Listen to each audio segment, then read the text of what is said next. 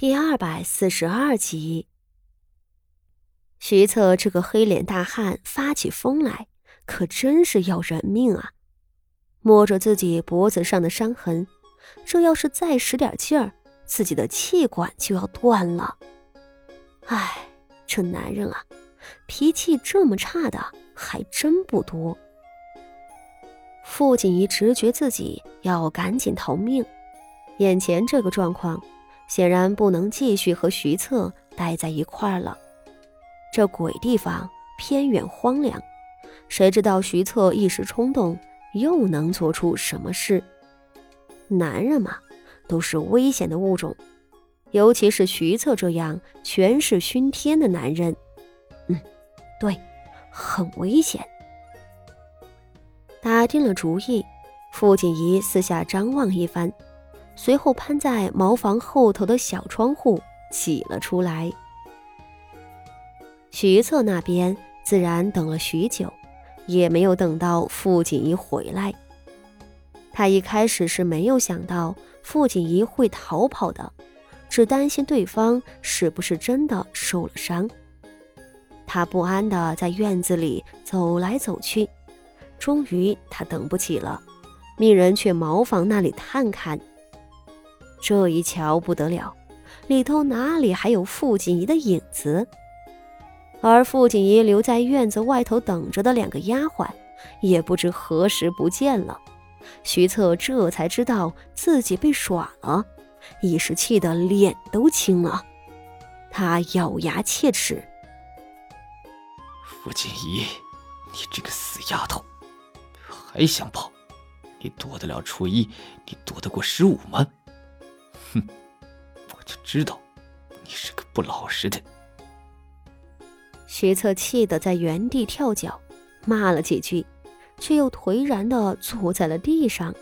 他在想，自个儿似乎从没有这么失败过。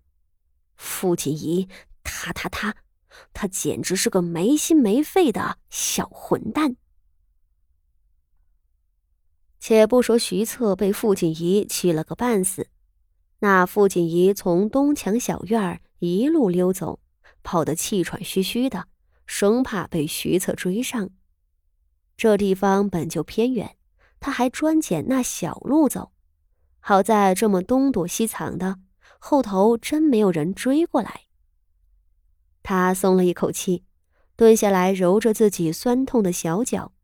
跟着一路跑的是柳儿和孙嫂子两个。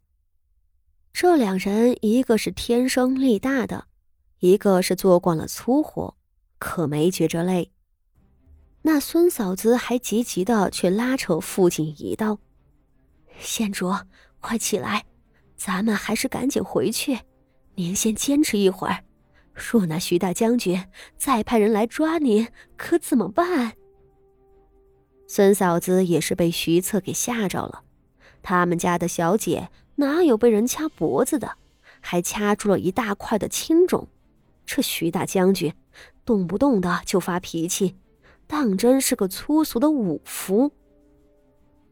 傅锦仪喘着道：“啊，跑不动了，让我歇会儿。”说着，一屁股坐在地上，呼哧呼哧的喘着气，又用手去揉胸口。与其说是跑不动了，不如说是吓着了。唉，这回一逃，那徐策怕是更生气了吧？下一回，他会怎么处置自己？而自己最终还要嫁给他？傅锦仪越想越头大，他现在唯一的希望就是徐策会是一个宽宏大量的人。一般有权有势的男人，或许为人残暴，或许城府极深，或许对你只有利用。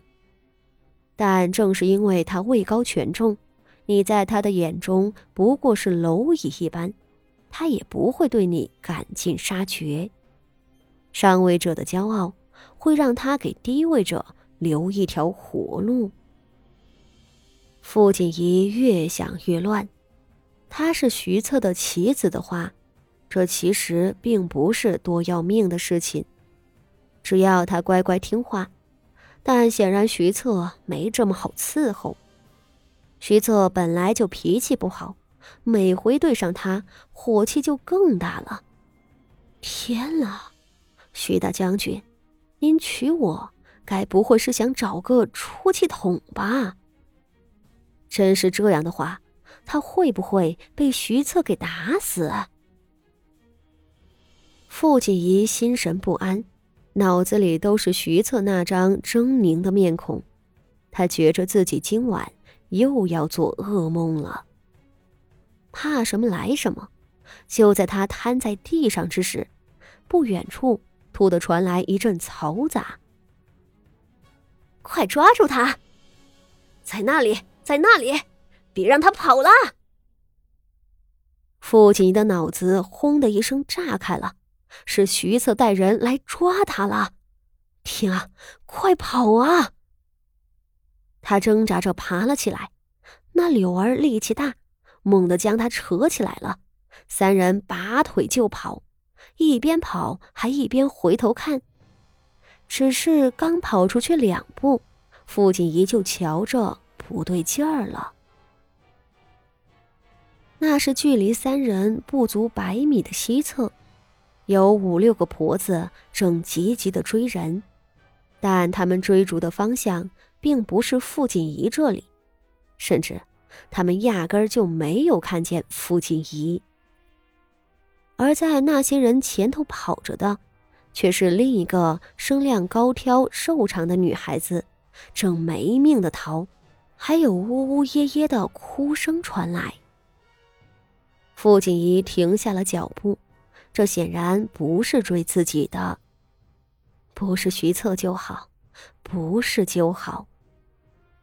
他惊魂未定，如释重负之时，却也不敢出声了，连忙拉着柳儿和孙嫂子至就近的假山后头躲起来。这可是傅府，徐策翻墙进来就算了，这又是什么人敢在这儿撒野？这被追的和追人的。都是谁？可以肯定，这些人不是善茬，自个儿身边也只有两个人，若是被发现了，怕就麻烦了。傅锦仪三人都悄声瞧着，不敢擅动。起初因着距离远，看不清晰，随后近了些，傅锦仪倒看清了几人的面目。令他吃惊的是。